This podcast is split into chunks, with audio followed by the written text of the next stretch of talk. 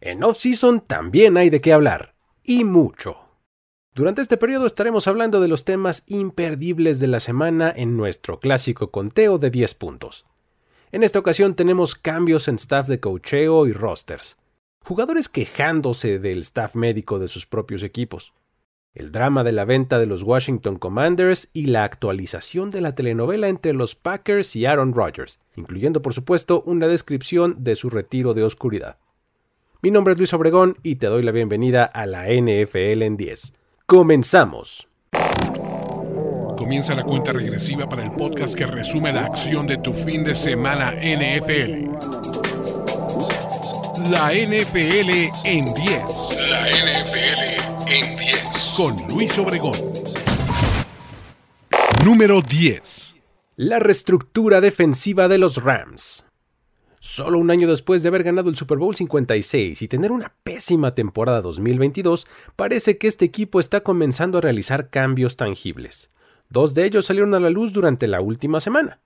Por un lado está el fuerte rumor de que su corner estrella Jalen Ramsey será cambiado. Y por otro está el reporte de que el linebacker Bobby Wagner será cortado. Estos son dos movimientos que le cambiarían la cara de forma importante al equipo del lado defensivo del balón. Lo de Ramsey comenzó el fin de semana pasado, cuando él mismo citó un tuit en el que se sugería que el equipo lo cortaría este offseason, en el que decía algo como Les puedo prometer que no me cortarán. Ahora, ¿intercambiarme? Probablemente.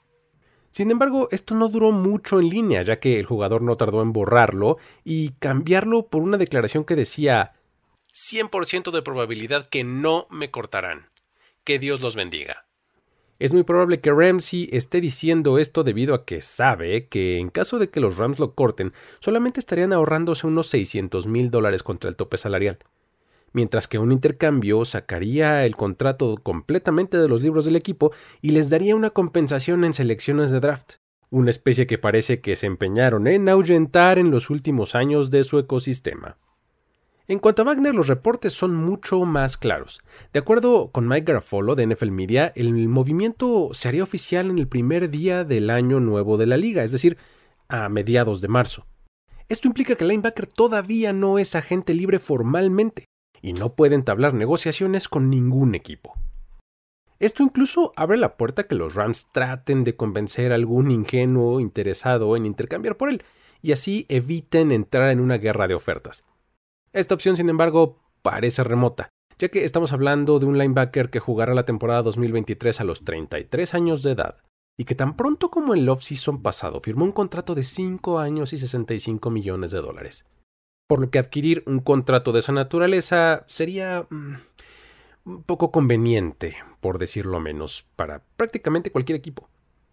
La dirección que tomarán los Rams rumbo a la próxima temporada es una de las historias más interesantes de este offseason y estos movimientos nos hablan de una renovación que ya comenzó. Número 9. El regreso de Vance Joseph a los Broncos.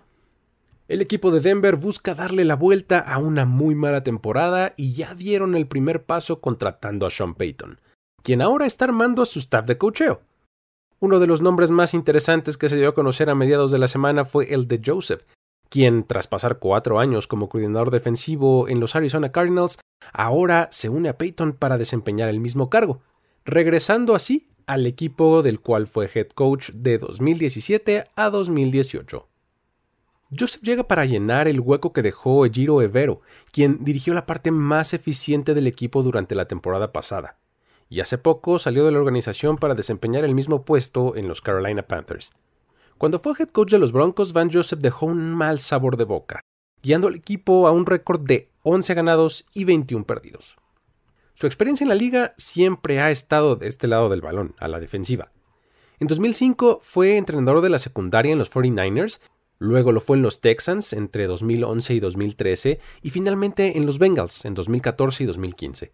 Todo esto antes de ser promovido como coordinador defensivo de los Dolphins en 2016, para de ahí ya entonces dar el salto que después lo llevaría a dirigir a los Broncos. Cuando estuvo al frente de los Cardinals los últimos cuatro años, su trabajo fue mediano, por decirlo menos. En 2020 y 2021 tuvo una defensiva por encima del promedio en términos de yardas y puntos permitidos. pero en su primer y último año estuvo entre las peores de la liga. Fue bastante malo. Ahora hereda un roster con muchísimo talento en los Broncos, por lo que no tiene pretexto para por lo menos mantener el nivel que este equipo tenía en 2022 de ese lado del balón. Número 8. Nuevas formas de caer para tu Atago Bailoa. Eh, y no digo esto en forma simbólica para hablar de sus derrotas. Me refiero a caídas literales, a la manera en la que su cuerpo golpea el piso.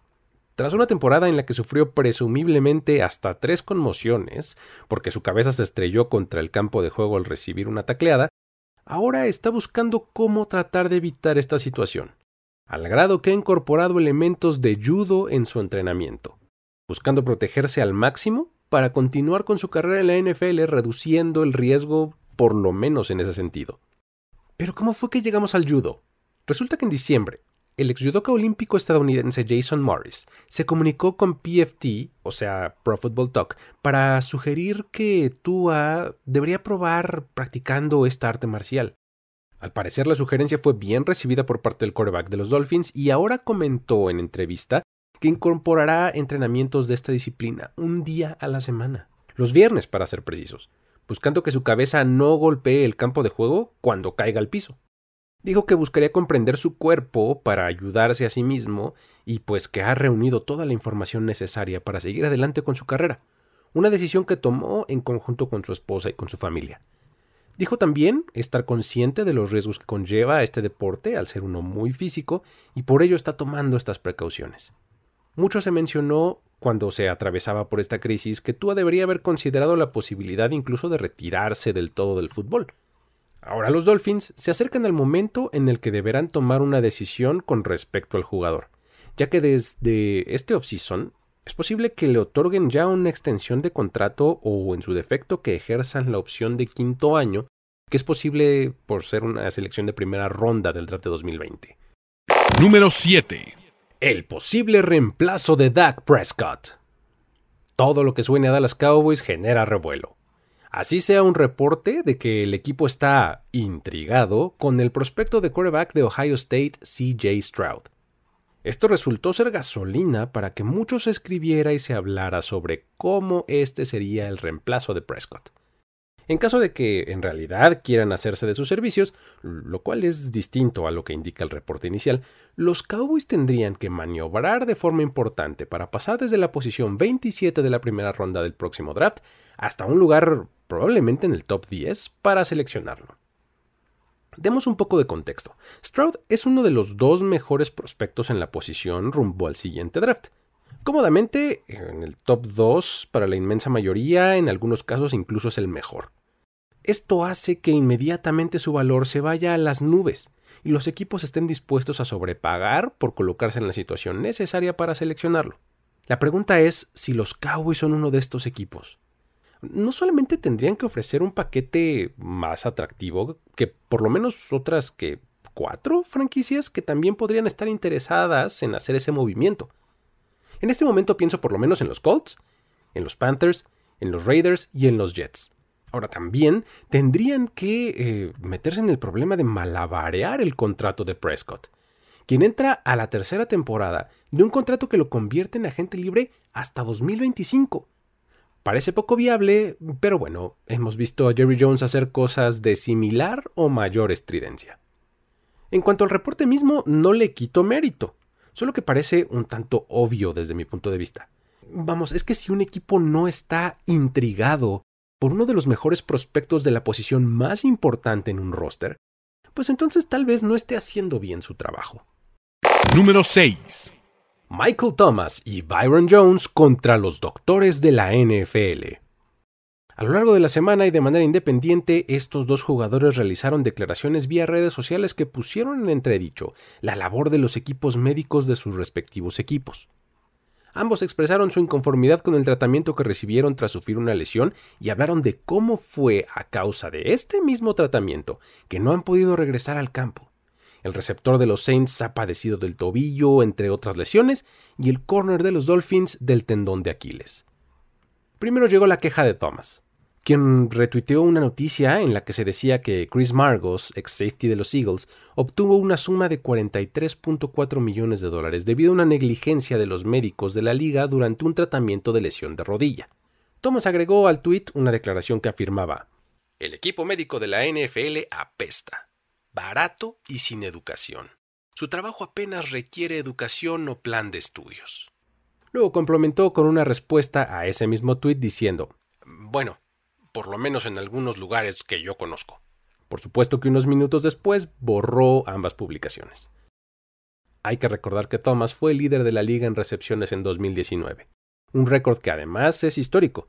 Nadie nunca había tenido 149 recepciones en una sola temporada, y desde entonces ha estado disponible únicamente en 10 partidos, debido a una lesión de tobillo y de muñeca y otras más.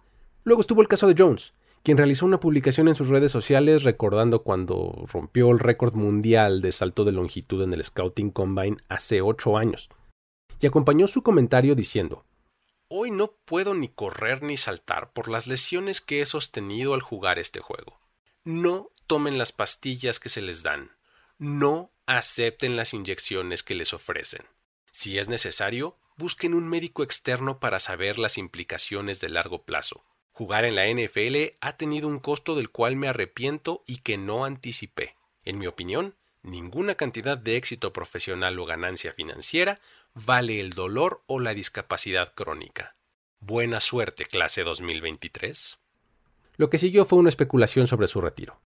Después de todo, si su afirmación es correcta y pues no puede correr, seguramente esa será la situación. Sin embargo, Barry Jackson del Miami Herald reportó que Jones no se retirará sino que la expectativa general es que sea cortada por el equipo, dado que tiene un salario no garantizado de 13.5 millones. Y es importante que no se retire, ya que de hacerlo, potencialmente le debería a los Dolphins una suma de alrededor de los 4.2 millones que recibió como signing bonus en 2020. Así que pues más le vale esperar a ser cortado.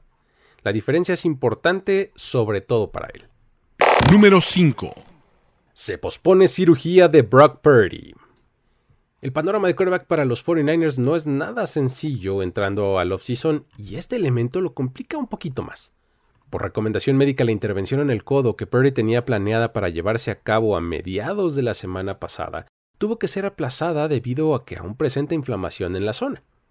La nueva fecha para realizar el procedimiento aún no se conoce, pero a principios de marzo habrá una nueva consulta para evaluar la situación. Un contratiempo que retrasa el proceso de recuperación del quarterback, y que ahora pone en peligro su disponibilidad para buena parte de la próxima temporada. Tom Pelissero de NFL Media reportó que la recomendación vino por parte del Dr. Keith Masert, médico de los Texas Rangers de la MLB, quien realizará el procedimiento pues debido a que pues es bastante parecida a la lesión con las que presentan los jugadores de béisbol. Se trata de un procedimiento para reparar el ligamento colateral cubital, el cual consta de colocar un aparato ortopédico interno con tornillos y suturas que pues estabilizan justamente este ligamento. Este procedimiento implica un tiempo total de recuperación de seis meses, pero le permite al jugador comenzar a lanzar dentro de tres, con recuperación gradual.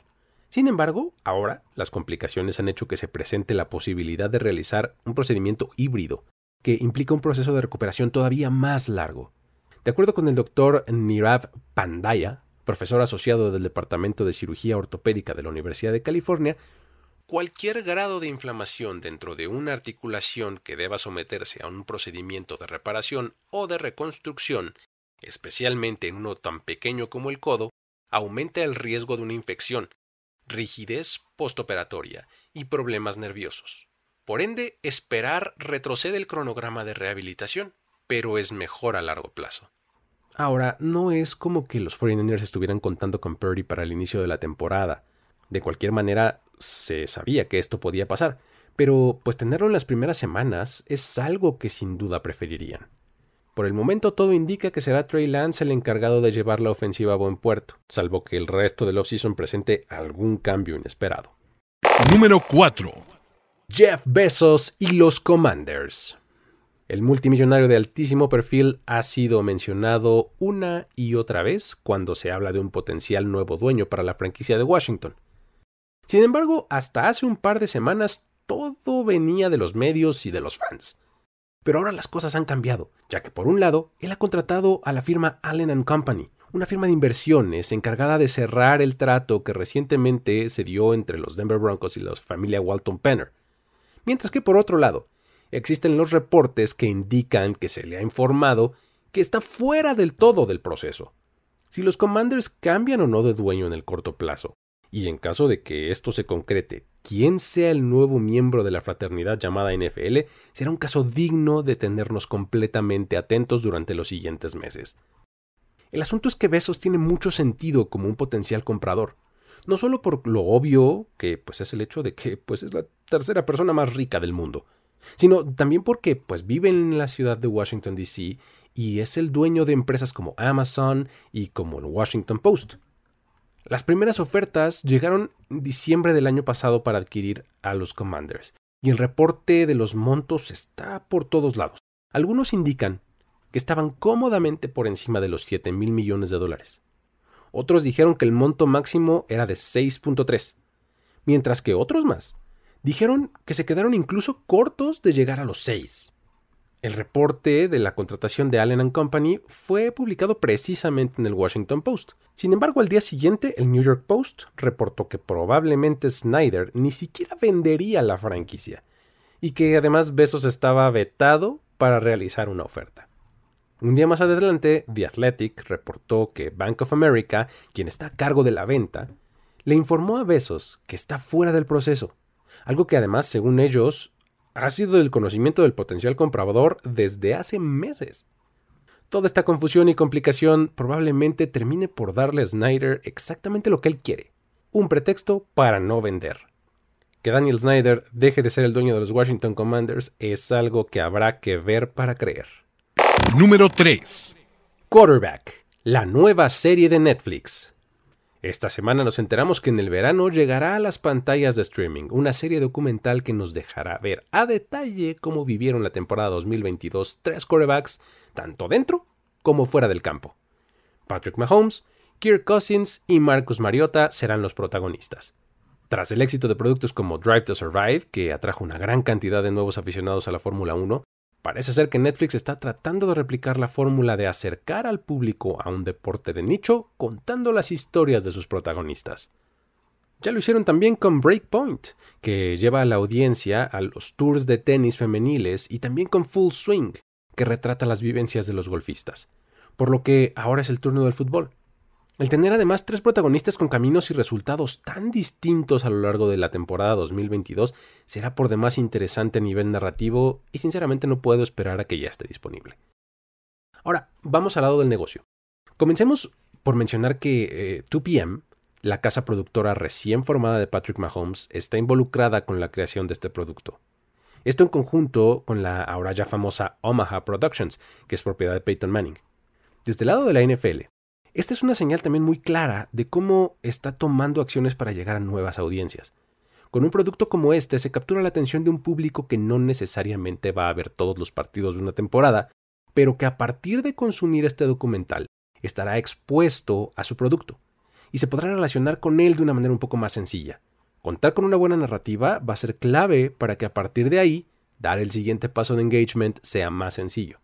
Finalmente está el lado de Netflix, quien en varias ocasiones se ha negado a adquirir derechos de transmisión de deportes en vivo, pero que ha elegido un camino distinto, uno que se centra en las historias que deja el deporte alrededor de donde éste se practica, uno que por lo menos para mí es súper interesante.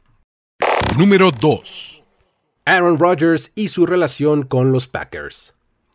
No era para menos aquella afirmación que se hacía el año pasado cuando se describía al todavía quarterback de los Packers como a complicated fella, es decir, un tipo complicado. Y es que tan solo en el primer mes de la season ya han ido y venido las complicaciones, y no solo por parte del jugador, sino también del equipo. Han habido reportes que indican que el equipo le ha dado la vuelta a la página e irán con Jordan Love hacia adelante. Otros que dicen que estarían felices de que volviera. Todo esto mientras Rogers entró a un retiro de oscuridad, un aislamiento en el que consideraría sus opciones y tomaría una decisión sobre su futuro, uno del cual además ya salió, y todavía no conocemos sus conclusiones. En los siguientes días, o tal vez semanas, estaremos escuchando mucho más al respecto. Primero estuvo el reporte de Bob McGinn, un reportero que ha cubierto los Packers por unos 38 años, y citó una fuente de primera mano que dijo que el equipo había terminado con Rodgers, que no volvería, que estaban disgustados con él y que se moverían a lo que sigue confiando en Jordan Love. Señaló que incluso si Rodgers decidiera volver, lo haría como suplente de Love. De hecho, en este reporte incluso mencionó cómo el front office tiene la percepción de que Rodgers ya no trabaja duro y que se presentó a la temporada 2022 eh, no necesariamente en la mejor condición física posible. Más adelante en la semana llegó Tom Pellicero de NFL Media, quien dijo exactamente lo contrario a McGinn. Él enfatizó que la organización sí quería a Rodgers de vuelta, siempre que estuviera completamente convencido. Dijo que sostuvieron buenas pláticas después de la temporada y sobre el reporte de McGinn, afirmó que pues a él nadie le había dicho que estuviera disgustado con Rodgers. Mientras los dimes y diretes iban y venían, Rodgers se embarcaba en un retiro de oscuridad. Una visita que planeó durante los últimos cuatro meses de acuerdo con el propio dueño de Sky Cave. ESPN reportó que para finales de la semana el proceso ya había terminado y obtuvieron información de Scott Berman, el dueño de esta instalación llamada Sky Cave que ya les mencionaba. Las instalaciones de cientos de acres boscosos están ubicadas al sur de Oregon y fue allí donde el coreback llevó a cabo su retiro. Berman comentó que la habitación donde Rogers pasó tiempo es una estructura pequeña, prácticamente subterránea, de aproximadamente 28 metros cuadrados de espacio, sin luz, con una cama tamaño matrimonial, un baño y un tapete de meditación en el suelo. A pesar de que esto parece una excentricidad, las instalaciones de Sky Cave tienen tres cuartos similares y están completamente reservados para los próximos 18 meses. Berman dijo que el propósito de estos espacios es convivir con la tristeza. Dijo que sostenemos la incomodidad como algo negativo. Hay una estructura tan dura que la incomodidad es mala. Cuando alguien se siente incómodo, usa su teléfono, camina, come, realiza actividades sanas, hay millones de cosas que la gente hace para evitar la incomodidad. Si alguien está triste, en nuestra cultura es como vamos a arreglarlo. No hay una exploración genuina de por qué estás triste. ¿Qué pasa si incluyes la tristeza? Descansas con la tristeza y estás con ella, sin tratar de cambiarla. ¿Qué sucede a partir de ahí? Este es un aspecto único del retiro de oscuridad. Antes de entrar a su retiro, Rogers comentó en The Pat McAfee Show que después de esta experiencia esperaba tener una mejor idea de dónde estaba en su vida, lo cual le permitiría decidir si deseaba retirarse o jugar la temporada entera en 2023. Y de hacerlo, pues en qué equipo sería. Nos queda esperar para conocer la decisión, recordando que esto es algo bilateral, que incluye no solamente lo que quiere el jugador, sino también lo que quiere el equipo, por supuesto contemplando lo que cada uno de ellos está dispuesto a dar. En este momento, ambas partes tienen sus herramientas de negociación. Número 1. Los temas a seguir para esta semana. Durante los siguientes días más vale estar pendientes de algunas de las cosas que darán mucho de qué hablar alrededor de la liga. La primera es el Scouting Combine de la NFL. La mayor entrevista de trabajo en las vidas de cientos de prospectos colegiales tendrá lugar del 28 de febrero al 6 de marzo en Indianápolis, una parte importante del proceso de evaluación rumbo al draft 2023. Y también está la reunión de dueños. Habrá que estar atentos a posibles acuerdos que impacten en el juego, específicamente la regla de rudeza al pasador, la cual eh, causó mucha polémica durante la temporada y podría ser puesta sobre la mesa para discusión para determinar si es que se convierte o no en un castigo revisable. La NFL en 10. Hasta aquí llegamos con este conteo.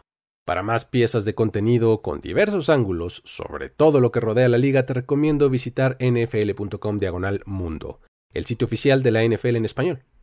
También sigue las redes sociales de Mundo NFL para estar al día con lo último en información. Suscríbete al canal de Mundo NFL en YouTube y por supuesto al feed de este podcast en la plataforma de tu preferencia para que no te pierdas ni un solo episodio. Yo soy Luis Obregón y a título personal me puedes seguir en redes sociales como arroba el buen Luigi. Me despido de este episodio de la NFL en 10. Hasta la próxima. Ya eres parte de la conversación NFL de esta semana. La NFL en 10. La NFL en 10. Conductor y productor ejecutivo Luis Obregón. Voz en off y diseño de audio Antonio Sempere. Una producción de primero y diez para NFL. La NFL en 10.